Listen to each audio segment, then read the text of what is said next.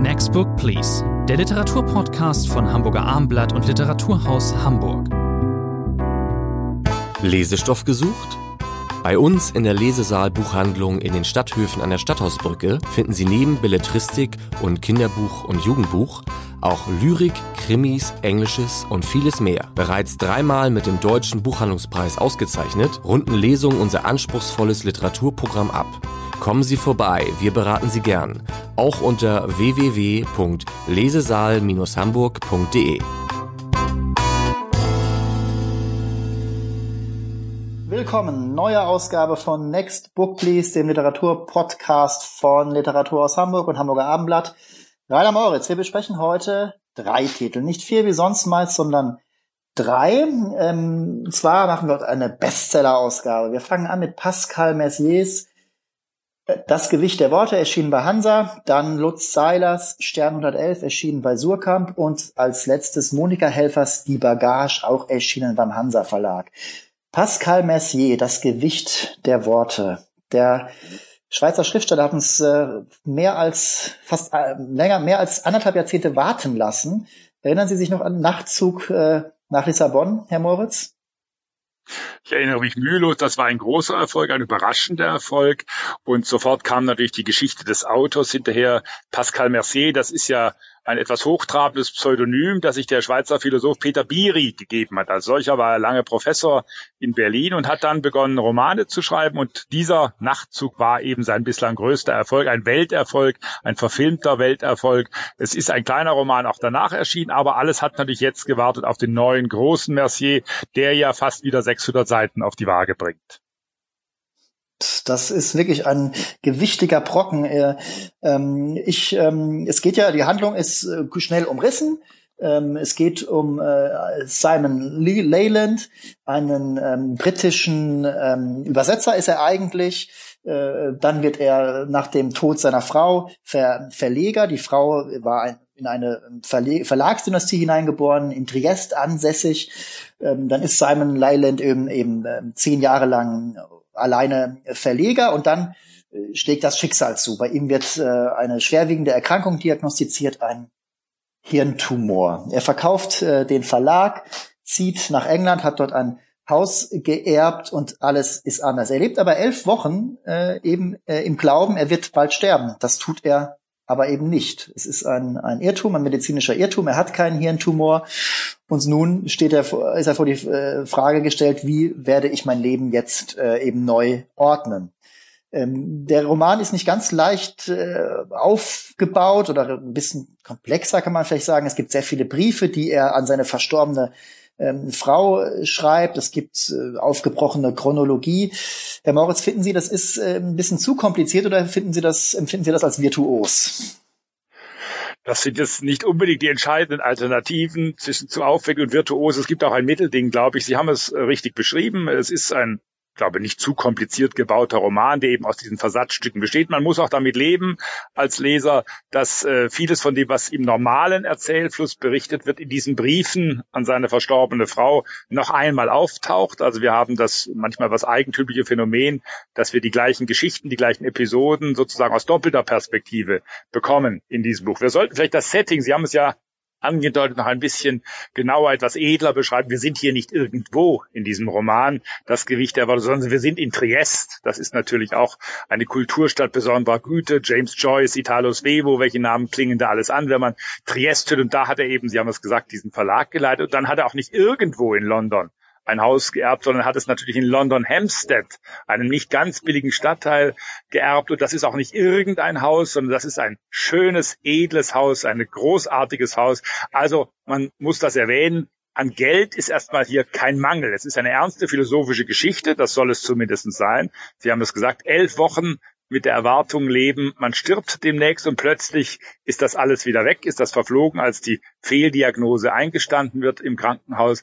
Also es ist alles, ich verkürze es mal für den ersten Moment so, sehr gediegen, sehr elegant, sehr prätentiös in diesem Buch. Also wir sind hier nicht in einem Arbeiterviertel, sondern wir sind hier in höchster Gesellschaft und es geht auch immer um sehr hohe Themen. Es ist äh, das europäische Bildungsbürgertum. Dieser Roman ist auf gewisse Art und Weise eine einzige Hommage auch an, äh, an Sprachen, Sprachvielfalt. Das sind ja alles sehr polyglotte Zeitgenossen. Ähm, man fühlt sich auch ein bisschen an ältere Zeiten erinnert. Die rauchen nämlich alle noch ziemlich unverdrossen. Es geht ihnen meistens ganz gut. Es gibt auch sehr gebrochene äh, Lebensläufe. Hier spielt ein, äh, also dieser Simon ist ein ähm, Mensch, der sehr viele Freunde hat. Äh, die sind alle handverlesen. Einen hat er im, eins im Gefängnis äh, kennengelernt, einen äh, halb baskisch, halb russischen äh, ähm, Antiquitäten, äh, Antiquariats äh, Leiter, er hat ein Antiquariat äh, gehabt und ist eben sehr, sehr bibliophil und äh, übersetzt, ist auch, kann auch viele Sprachen und so weiter. Das sind so die Gestalten, die hier auftauchen. Alles keine uninteressanten äh, Figuren. Und jetzt muss ich aber gleich schon sagen, ähm, mich hat, ich fand es auf die Dauer, äh, also dieser Fortgang der Geschichte, es passiert ja gar nicht so viel. Der Simon reist immer zwischen Triest und London hin und her, ist noch in beiden Welten äh, zu Hause. Das dürfen wir verraten. Er äh, hat dann ein neues, äh, eine, quasi einen neuen Verlag, ist nicht sein Verlag, es sind alte Freunde in London, die den führen und er, der ist kurz vorm Abnippeln der Verlag und er schießt eben Geld zu. Er hat, er ist relativ äh, gut gestellt finanziell, das haben Sie schon erwähnt. Er hat eben seinen alten Verlag äh, verkauft. Ähm, also das ist dieser Neustart sozusagen in, in London. Ähm, und er hat mit vielen Leuten zu tun und es gibt ganz viel Dialog in diesem Roman. Wahnsinnig viel Dialog. Und Sie haben eben schon gesagt, es ist teilweise auch wirklich einiges redundant, weil vieles, was man dort eben in diesen Dialogen erfährt oder auch in den, was, wie diese Treffen ablaufen, wird danach nochmal rekapituliert, rekapituliert in den Briefen. Und das ist dann wirklich, äh, ich fand's, empfand es als redundant teilweise, Sie nicht? Herr André, Sie sind ein höflicher Mensch. Wir müssen, glaube ich, mal dir jetzt etwas deutlicher, wenn zumindest ich habe das starke Bedürfnis, etwas deutlicher zu werden. Der Roman ich tut auch. ja Schießen so, als würde, er tut ja so, als würde er in unserer Gegenwart spielen. Es gibt ein paar Hinweise. Wir sind also nicht irgendwann vor 20, 30 Jahren, sondern wir sind in unserer Gegenwart. Aber wenn man den Roman daraufhin mal abklopft, was hat er denn mit unserer Gegenwart zu tun, dann ist das Ganze desaströs. Wir haben es in der Verlag, mit einer Verlagslandschaft zu tun. Wir haben es auch mit einer Übersetzer zu tun. Aber das sind natürlich alles hier keine hundsgewöhnlichen Übersetzer. Es wird nur das Erlesenste übersetzt. Also wenn leibhaftige Übersetzerinnen oder Übersetzer diesen Roman Roman lesen würden, sie würden wahrscheinlich weinen, vor entsetzt, wie hier ihr Handwerk geschildert wird, wie alles erlesen zugeht. Dann haben wir es mit Verlagen zu tun. Sie haben es gesagt, mit zwei Verlagen zu tun. Meine Lieblingsgeschichte äh, für die völlige Unhaltbarkeit dieses Buches ist der Nachbar. Unser äh, Simon hat einen Nachbarn in London Hampstead. Auch der ist unverschuldet natürlich ins Unglück geraten. Ein Apotheker namens Kenneth, der natürlich Cello spielt, also musikalisch auch auf der Höhe ist. Und dieser Kenneth, als er vom Verlagsgeschäft seines Nachbarn Simon hört, entwirft nun in seiner Stube einfach so aus Spaß an der Freude ein Buchcover für ein noch nicht erschienenes Werk. Und dieses Cover wird dem Verlag übersandt. Wahnsinn, ne? Der Verlag ist sofort Wahnsinn. begeistert. Der Mann bekommt nicht nur den Auftrag, dieses Cover zu machen, er wird quasi fest angestellt im Verlag und er bekommt sofort am nächsten Tag alle notwendige Hardware und Software ins Haus geliefert, in sein Büro geliefert. Der Mann hat einen Umschlag gezeichnet, der nicht ganz schlecht war. Also das ist völlig Hanebüchen. Im Hansa Verlag äh, wo man dieses Buch verlegen musste, wird man sich heimlich totgelacht haben. Natürlich nur ganz heimlich, denn auch dieser Roman ist ja, Sie haben es gesagt anfangs, auf der Bestsellerliste gelangt. Für mich ein völliger Fehlgriff. Das ist für mich, ich sage es jetzt mal deutlich, das langweiligste Buch, das ödeste Buch, Ey. was ich in den letzten zwei, drei Jahren Ah, gelesen habe. wunderbar. Bildungsgehubere, prätentiös bis ins Detail. Ich könnte jetzt noch viel länger sprechen, aber Sie sollen ja auch zu Wort kommen.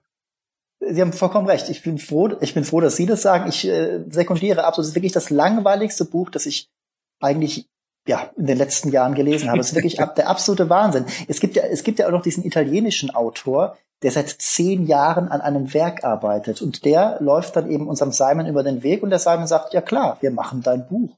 Dann kann der plötzlich Das nach zehn wir. Jahren So geht's heute in Verlagen zu. So geht's heute in Verlagen zu. Das machen wir. man muss, man muss vielleicht ein fair, bisschen, ein bisschen Fairness walten zu lassen. Es hat manchmal auch etwas leicht, äh, vielleicht auch unfreiwillig märchenhaft. Das es soll ja auch eine Hommage sein, nicht nur an die Vielsprachigkeit, sondern eben auch an das Büchermachen, an den Literaturbetrieb. Ähm, aber das ist eine, Sie haben es schon gesagt, diese Welt, die existiert äh, ähm, so nicht. Und äh, naja, wer das gerne, wer diese Welt aber so geschätzt hat und wer zum Beispiel auch wie eine Figur in diesem Buch zum Silicon Valley eben Death Valley sagt, der wird das äh, vielleicht das Setting zumindest mögen. Nur, ich stelle wirklich ganz klar in Abrede, dass jemand das über die Strecke von 640 Seiten ähm, sozusagen ähm, dann gutiert. Es gibt ja auch keine. Nein, es ist ein Buch für, für nostalgische Gemüter. Es ist für nostalgische Gemüter, die gern noch einmal die gute heile Welt der Kunst äh, erleben wollen. Und die wird hier auch in vielen ausschweifenden philosophischen Dialogen ja beleuchtet. Man kommt nicht umsonst auf knapp 600 Seiten. Da muss auch viel mitgeführt werden, mitgeschleppt werden. Und das tut Pascal Mercier äh, auf unglaublich äh, langatmige Weise. Für Punkte geben Sie, Herr Moritz? Drei Punkte. Da ich mich an. Von mir gibt's auch nicht mehr als drei Punkte. Das war Pascal Mercier. Kommen wir nun zu Lutz Seiler. Stern 111, der zweite Roman dieses ähm, Schriftstellers und Lyrikers. Er ist ja eigentlich zunächst als Lyriker in Erscheinung getreten. Ähm, wenn ich mich recht erinnere, ähm, Moritz war ja, ähm, als er 2014 mit seinem Debüt äh, Crusoe den Deutschen Buchpreis äh, gewann, ich glaube, das war der wahrscheinlich unumstritten, um, unumstritten äh, Buchpreisgewinnertitel. Erinnere ich mich da richtig? Ja, das kann man so sagen. Es gab vielleicht noch einen vergleichbaren Titel, einen Autor, der heute wesentlich weniger wohlgelitten ist als Lutz Seiler. Das war Uwe Tellkamp, der 2008 den Buchpreis ja, mit dem Turm gewonnen hat. Das war, glaube ich, völlig einmütig in der Jury seinerseits. Nein, aber bei Seiler waren sich alle sehr schnell einig. Das ist ein völlig überraschendes äh, Debüt. Vielleicht nochmal zur Erinnerung, Crusoe, das war dieser Hiddensee-Roman, ein Roman, der in die Wendezeit, in die kurze Vorwendezeit hineingeblendet hat. Hiddensee war zu DDR-Zeiten immer so ein bisschen eine Enklave. Da sind alle die hingegangen, die mit dem SED-Regime nicht wirklich was am Hut haben wollten. Das liegt ja auch ein bisschen abgelegen. Und man hat die Insel Möhn sehen können. Man hat also die Freiheit sehen können. Und dort hat Lutz Seiler in Crusoe diese merkwürdige Welt um diesen Crusoe einer Figur, hinter dem sich ein DDR-Musiker Aljoscha Rompe verborgen hat, aufgebaut. Und das war ein Aussteigerroman mit dieser berüchtigten Kneipe zum Klausner auf Hiddensee. Die kann man heute noch besichtigen. Man sollte dort vielleicht nicht essen unbedingt, aber man kann schön draußen sitzen. Und das war ein Erfolgsrezept, das eben Lutz Seiler damals einen Vorwenderoman geschrieben hat, wie man ihn so in der Form noch nicht gelesen hatte. Und daran knüpft dieses neue Buch Stern 111 ja in gewisser Weise an. In gewisser Weise. Ich muss, ich erinnere mich noch an meine Lektüre damals von Crusoe. Ähm, ich bin in die Jubelarie nicht ganz so, äh, habe nicht ganz so eingestimmt. Das wäre ein Urteil, das ich vielleicht im Nachhinein revidieren würde. Mich hat damals diese Hiddensee-Welt nicht ganz so gepackt. Das ist bei diesem Roman Standard 11 ganz anders. Wir sind jetzt unmittelbar im Nachwende Berlin. Das ist Ihre Welt, die da geschildert wird, Herr, Herr André. So das ungefähr. Ist Ihre Welt jetzt in Berlin. Vor, vor allen Dingen, lieber Herr Moritz, es ist die Welt, also wirklich dieses abgebrochene, abgeranzte, DDR runtergewirtschaftete Berlin, das, äh, das, das, das ich eben nie kennengelernt habe, das ist nämlich das Berlin, bevor, bevor die Schwaben kamen und alles durchgentrifiziert haben. Wenn ich da naja, vielleicht einwerfen darf, ich bin 1991 damals nach Berlin, also kurz nachdem dieser Roman spielt, habe aber natürlich im bürgerlichen Wilmersdorf gewohnt und jetzt diese Welt nur von der Ferne überhaupt gesehen und genau. wahrgenommen. Denn wir sind jetzt, das muss man dazu sagen, im Osten Berlin. Wir sind im Jahr 1990, 91 ungefähr, da spielt dieser Roman. Wir sind äh, in Berlin Mitte, wir sind im Umfeld der Oranienburger Straße, damals als geile Meile verschrien, also ein berühmter Ort, zu dem die Westtouristen dann auch hingelaufen sind. Und dort, also knüpft dieser Roman an. Also er schreibt in gewisser Weise fort, was wir in Crusoe in Seilers äh, erstem Roman hatten, jetzt aber eben ein ganz anderes Szenerie, eine ganz andere Welt. Das ist eben äh, dieses Prenzlauer Berg und Berlin Mitte, äh, ähm, bevor die Häuser äh, schick gemacht wurden und äh, teuer verkauft wurden. Die Wohnungen, wir, wir, die Hauptfigur ist Karl, stammt äh, wie sein Erfinder Lutz Seiler aus, äh, aus Gera, ist auch äh, selber Jahrgang, 63 geboren, also Mitte 20 zur Zeit der Wende. Seine Eltern zitieren ihn nochmal zu sich. Die Eltern ähm, Walter Bischof und Inge Bischof ähm, wollen nämlich ähm, die ähm, Ostdeutschland, damals war es noch DDR, es war eben direkt nach dem, äh, nachdem die Mauer aufgemacht wurde, die wollen eben nach Westen gehen, auch getrennt voneinander. Wir erfahren auch ihre, Pers auch ihre Perspektive, also die sind in Auffanglagern, dann landen dann später in Hessen, vereinen sich dort auch wieder und die sagen zu ihrem Sohn so, du bist unsere Nachhut, Karl, du bleibst bitte in Gera und hütest die Wohnung. Das macht Karl aber nicht. Karl steigt in den Schiguli, Shiguli, das ist, äh, das waren die ähm, äh, Autos aus Sowjetproduktion, Shiguli des Vaters, den nimmt er, fährt nach Berlin äh, und wohnt dort erstmal sozusagen in diesem, in diesem Wagen, fährt schwarz äh, Taxi und findet dann irgendwann Anschluss an eine, ja, wie soll ich sagen, eine Anarcho- Gruppe, äh, die ähm, in, in der Oranienburger Straße, die Sie erwähnt haben, eine unter äh, unterirdische äh, ähm, Kneipe auf, aufmachen ähm, und die auch schon Häuser besetzt haben, eben in Prenzlauer Berg. Karl findet dort Anschluss, arbeitet in dieser Kneipe. Äh, Karl ist Dichter und er schreibt, äh, schreibt dann eben auch Gedichte. Er trifft eine alte Gera-Bekannte wieder, ähm, Effi heißt die. Und ähm, genau, diese Liebesgeschichte wird dann eben auch erzählt. Was, äh, lieber Herr Moritz, hat Sie an diesem Roman am meisten überzeugt? Ja, das Überraschende für mich war, es ist äh, ein Wenderoman auf der einen Seite, aber es, ist quasi, Sie haben es angedeutet, ein doppelter Wenderoman, wenn man so will. Denn es wird das, was die Wende die Jahre 89, 90 und folgende gebracht haben, sozusagen auf doppelter, aus doppelter Perspektive erzählt. Sie haben die Eltern, das ist, glaube ich, ganz wichtig, die tun zum Entsetzen ihres Sohnes etwas, was er nie von ihnen erwartet hätte. Und das ist auch ein Leitthema dieses Buches, das Nicht-Verstehen des anderen, so wie unser Karl seine Effi am Schluss wirklich immer noch nicht versteht und nicht, gar nicht weiß, was diese Frau eigentlich will. Deswegen klappt das auch auch nicht, so viel dürfen wir verraten.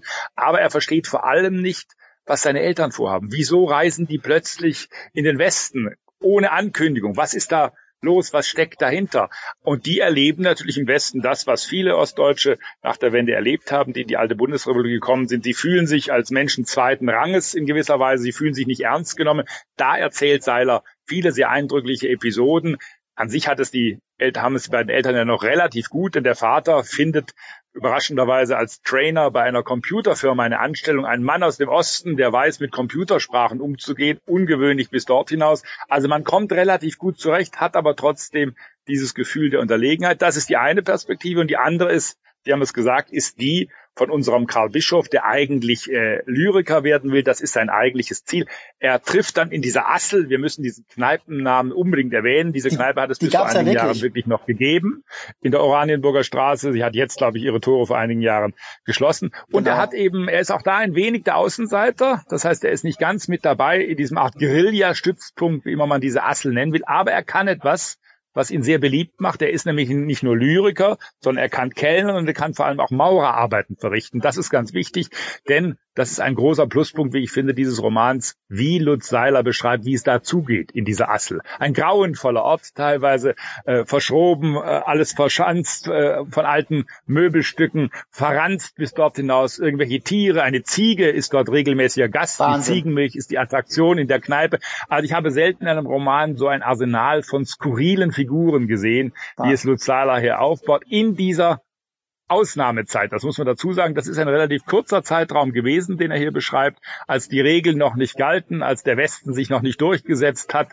als die Knete vom Bullenstaat noch abgelehnt wurde, wie es einmal heißt. Das heißt, das ist eine Ausnahmesituation, die gar nicht so lange wird. Aber was da alles passiert und welche komischen Figuren es da gibt, das fängt Lutz Seiler doch beeindruckend ein. Das sind alles wirklich äh, Figuren, die man so eigentlich noch nicht angetroffen hat. Die Ziege befindet sich im Besitz des, äh, des sogenannten Hirten. Das ist so eine fast schon mythische Gestalt. Doch. Also Genau, das ist äh, eine mythische Gestalt in dieser, dieser Gruppe, auch der Gruppenanführer gewisser Art und Weise. Und dann gibt es auch so surreale ähm, Zwischenfälle, so wenn des Nachts die Ziege plötzlich emporsteigt und einfach in der Luft schwebt. Am wichtigsten ist aber in der Tat die Ziegenmilch, an der verlustieren sich auch gerne die ähm, Russen, die in diese Kneipe äh, kommen und äh, die Russen schätzen besonders Karls äh, Talent, dass er äh, so schnell Kalaschnikows auseinander wir zusammenbauen kann. Da gibt es dann richtige Wettbewerbe. Ähm, es ist ein Wussten Sie, dass man Ziegenmilch auch mit alkoholischen Getränken vermischen kann? Wussten Sie das? Das ist ja auch beliebte Cocktails werden sogar mit Ziegenmilch gebastelt das in diesem war Lokal. Mir voll, war mir vollkommen neu. Wenn sie Assel noch gäbe, dann würde ich da jetzt auf jeden Fall hingehen. Ich war damals äh, in meiner Berliner Zeit war ich leider nicht da. Ähm, nur im Tacheles in der Oranienburger Straße. Ähm, ich finde, dass äh, dieser Roman eben wahnsinnig äh, atmosphärisch ist. Äh, er ist auch äh, hoch äh, spannend. Wir verfolgen ja das Schicksal von auch anderen Charakteren ähm, noch in diesem Roman. Und er hat mich wirklich, äh, muss ich schon sagen, äh, ziemlich gefesselt. Und er war auch einfach in gewisser Weise augenöffnend. Denn äh, ich gehe schon davon aus, wenn man mal manche Dinge abzieht, die vielleicht doch, ähm, doch der Fantasie geschuldet sind, schwebende Ziegen, ist das äh, scheint das mir schon auch teilweise authentisch zu sein. Es gibt ja auch äh, den einen anderen Dichter, den es wirklich äh, gab, der in diesem Roman seinen Auftritt hat. Also ich bin mich überzeugt, dieses Panoramabild ähm, absolut und gerade auch mit dieser äh, zwiegespaltenen Perspektive. Später gehen die Eltern, äh, die Wiedervereinigung findet dann eben. Das sollten wir noch erwähnen. Die Eltern bleiben ja nicht in Hessen. Die bleiben genau. ja nicht genau. in Hessen, sondern gehen, das müssen wir andeuten, nach Kalifornien. Auch da verbirgt sich wieder ein Traum der Eltern, von denen der Sohn nicht das geringste wusste. Er ist wieder völlig erschüttert. Was treibt die Eltern offensichtlich ein lang gehegter Plan, eben nicht nur in den alten Westen, sondern plötzlich nach Malibu. Dort spielt dann ein kleiner Teil des Romans am Ende auch. Und wieder ist der Sohn völlig erschüttert. Was sind das für Eltern? Sind das meine Eltern? Warum sind sie um alles in der Welt nach Malibu unbedingt gegangen? Was wollten sie da unbedingt? Und wir sollten vielleicht noch der Ordnung haben und erwähnen, warum dieser Roman Stern 111 heißt. Für Westleser wird das vielleicht kein Begriff sein. Das war ein berühmtes, beliebtes DDR-Radio. Gerät, eine Art Reiseradio und der, dieser Radio spielt in diesem Buch natürlich eine wichtige Rolle, deshalb der Titel. Ich gebe diesem Werk ähm, satte neun Punkte. Wie halten Sie es, Herr Moritz? Eine starke sieben, fast hätte ich eine acht gegeben, aber sieben plus sozusagen für Lutz Seiler, Stern 111. Na, immerhin. Letzter Titel für heute, Monika Helfers Roman Die Bagage. Monika Helfer, österreichische Erzählerin, Geboren 1947 im Bregenzer Wald. Er lebt jetzt mit ihrer Familie als Schriftstellerin in Vorarlberg, ist ähm, genau auch mit einem Schriftsteller äh, verheiratet. Das, äh, den Namen dürfen Sie sagen, Herr Moritz, aber eigentlich spielt es ja keine Rolle. Es spielt keine Rolle, aber sie ist die Ehefrau von Michael Köhlmeier. Und vielleicht können wir da auch gleich anknüpfen. Michael Köhlmeier, einer der erfolgreichsten österreichischen Autoren der letzten 10, 20 äh, Jahre. Und Monika Helfer ist in diesem Roman, ich will das nochmal ganz neutral beschreiben, mit diesem Roman Die Bagage etwas gelungen, was eigentlich im Literaturbetrieb kaum gelingt. Sie hat viele Romane äh, schon veröffentlicht. Der erste jetzt, der bei Hansa äh, erschienen ist, ja den anderen Verlagen, österreichischen Verlagen, bislang publiziert. Und diese Autor früheren Romane von Monika Helfer wurden wahrgenommen, wurden freundlich, mal weniger freundlich rezensiert. Aber sie war natürlich längst nicht so bekannt wie ihr Mann Michael Köhlmeier. Und nun ist ihr als Autorin von über 70 Jahren etwas ganz Erstaunliches und wirklich sehr, sehr Seltenes gelungen. Sie ist mit diesem Roman plötzlich ganz nach oben katapultiert worden. Seit Wochen ist dieses Buch auf der Bestsellerliste. Also ein später großer Erfolg, der Monika Helfer damit die Bagage gelungen ist. Absolut. Ich habe mich auch überrascht. Ich kannte die Autorin, habe auch schon was von ihr gelesen, war ja auch schon auf, äh, in Frankfurt nominiert beim Deutschen Buchpreis. Aber dass dieser Roman dann wirklich so ein ähm, äh, so viel gelesen wird, das, äh, das freut mich ungemein. Ähm, vielleicht ja, ich, ich halte ihn für einen typischen Buchhändler-Roman und das ist nur ähm, lobend äh, gemeint. Den empfehlen wahrscheinlich gerne Buchhändler. Um was geht es? Es geht um Josef und Maria Moosbrugger. Die leben mit ihren Kindern im Bergdorf, ähm, ähm, aber ganz am Rand äh, sind äh, klassische Außen, Außenseiter, haben äh, vier Kinder, als die Romanhandlung äh, nee, drei, nee, der vier Kinder, als die Romanhandlung einsetzt. Das fünfte kommt dann, ist äh, im, im, Krieg. Es spielt eben äh, zur Zeit des Ersten Weltkriegs. Josef und Maria werden als beide als sehr ähm, gut ansehnlich äh, beschrieben. Gerade Maria ist eine echte Schönheit. Ihre Familie wird die Bagage genannt. Die Männer steigen ihr eigentlich alle hinterher und stieren ihr hinterher. Ähm, es geht dann äh, ähm, Josef in den Krieg und sagt noch zum Bürgermeister, mit dem er gut bekannt ist, obwohl er sich, wie gesagt, die Familie hält sich eigentlich von allen fern, äh, sagt zum Bürgermeister so, du passt bitte auf meine Frau auf, äh, damit sich da nicht jemand an sie heranmacht. Das geschieht aber trotzdem. Es gibt einen Georg aus Hannover, den Treffen trifft sie auf dem, auf einem Markt im Nachbarort. So, und dieser, dieser Georg ist dann äh, eine ziemlich wichtige Figur in diesem Roman, taucht gar nicht lange auf, aber verändert eben alles. Ähm, das ist ein sehr schmales äh, Buch, ähm, das äh, über diese kurze Distanz von 150 Seiten eigentlich auf für mich war jede Seite äh, ein Genuss, sage ich jetzt mal, und dieses Buch hat mich absolut äh, gefesselt. Geht Ihnen jetzt genauso, Herr Moritz? Ja, das ist ein verblüffendes Buch. Sie haben das Wesentliche ja schon gesagt. Das heißt, wir haben eine Geschichte, die sich über einen langen Zeitraum erzählt, äh, erstreckt. Wir haben eine Ich-Erzählerin, das sollte man vielleicht noch deutlich sagen, die wie ihre Verfasserin Monika Helfer Ende der 40er Jahre geboren ist. Und die blickt nun vermittelt über eine Tante auf diese Familiengeschichte zurück, über die sie wenig wusste. Und das Verblüffen an diesem Buch ist erst einmal, dass man es vermeintlich mit einer Dorfgeschichte zu tun hat. Wir haben nun wahrlich viele Dorfromane in den letzten zehn Jahren gelesen, lesen müssen. Aber es ist eben durch diese Komprimierung ein ganz besonderes Buch geworden. Und diese äh, Ich-Erzählerin blickt eben auf ihre Familie zurück. Und das hat sehr viel mit dem Titel zu tun. Es geht um die Bagage. Die Bagage, das war früher äh, nicht unbedingt das, was wir heute darunter verstehen. Das heißt einmal im Buch, das waren die, die niemandem gehörten, die kein festes Dach über dem Kopf hatten. Das trifft für die Moosbrugers nicht ganz zu, aber sie sind Außenseiter in ihrem Dorf und dann plötzlich kommt diese besondere Situation äh, des Krieges, kommt plötzlich äh, dieser Deutsche aus Hannover, Georg, und man weiß es bis zum Schluss nicht ganz genau. Man kann wunderbar streiten, ist er nun der Vater dieses dann im Krieg geborenen Mädchens, Grete. Und diese Grete, das muss man dazu sagen, ist die Mutter der Erzählerin der selber. Erzählerin. Und diese Grete, genau, und diese Grete wird eben, äh, das muss man nochmal unterstreichen, äh, vom Vater völlig äh, beiseite gelegt, in Anführungszeichen. Er spricht kein einziges Wort mit ihr, weil er immer vermutet, dass das sozusagen ein Kuckuckskind ist, dass Georg oder vielleicht sogar der Bürgermeister der Vater dieses Mädchen ist. Das hält dieser Roman auf sehr aparte Weise bis äh, zuletzt in der Waage. Aber das ist die Grundkonstellation. Aber es geht letztlich noch um ein weitergehendes Thema, nicht nur um diese bewegende Geschichte des Ersten Weltkriegs, das spielt eine wichtige Rolle, äh, sondern es geht letztlich um die Frage, und die Erzählerin stellt diese Frage mehrfach, gehören wir heute immer noch zur Bagage? Vererbt sich das gewissermaßen, dieses Außenseitertum, oder ist das nur ein Phänomen, auf das wir im Rückblick schauen? Nein, sie hat immer noch den Verdacht, dass auch sie, die Erzählerin, immer noch eine Randfigur ist, wie es einst jene Maria Moosbrugger waren, die wir ganz am Anfang des Buches kennenlernen. Das ist ein Thema, genau, aber es ist vor allen Dingen oder eben auch ganz stark ein, ein zärtliches Denkmal, das ähm, Monika Helfer ihrer Großmutter setzt, dieser Maria nämlich. Diese Maria ist nicht unbedingt äh, ein Vorbild jetzt für heutige Frauengeneration, das kann sie gar nicht sein.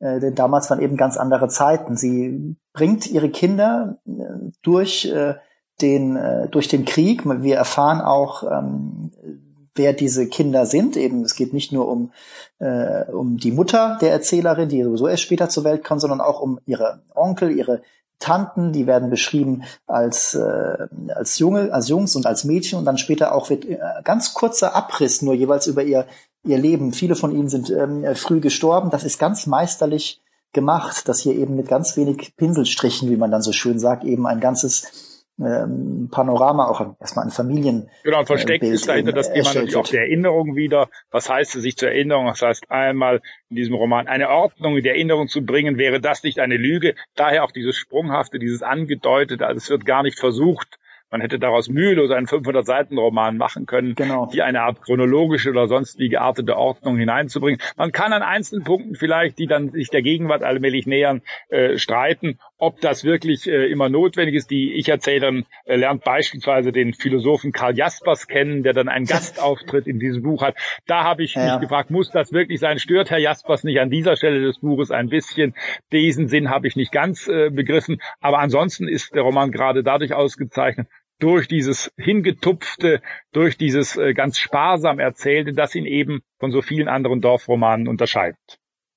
Und was ihn vor allem auch unterscheidet von Pascal Messier eben. Das äh, passt schon ganz gut, dass wir diese beiden Titel in dieser Folge haben. Es gibt kein, es gibt keine Langeweile in diesem schmalen Werk. Das äh, kann man vielleicht auch einfach mal erwähnen. Und es ist literarisch Und deswegen, wunderbar. lieber André, deswegen, lieber André, gebe ich auch für diesen Roman nicht drei Punkte, sondern acht Punkte. Das unterscheidet ihn auch von Pascal Mercier. So, und da kann ich dann einfach nur gleich ziehen. Ich gebe auch acht Punkte. Da sind wir uns einig. Rainer Moritz und ich, Thomas André, verabschieden uns, ähm, danken fürs Zuhören und äh, wünschen gutes Lesen. Bis zum nächsten Mal, liebe Zuhörerinnen und Zuhörer.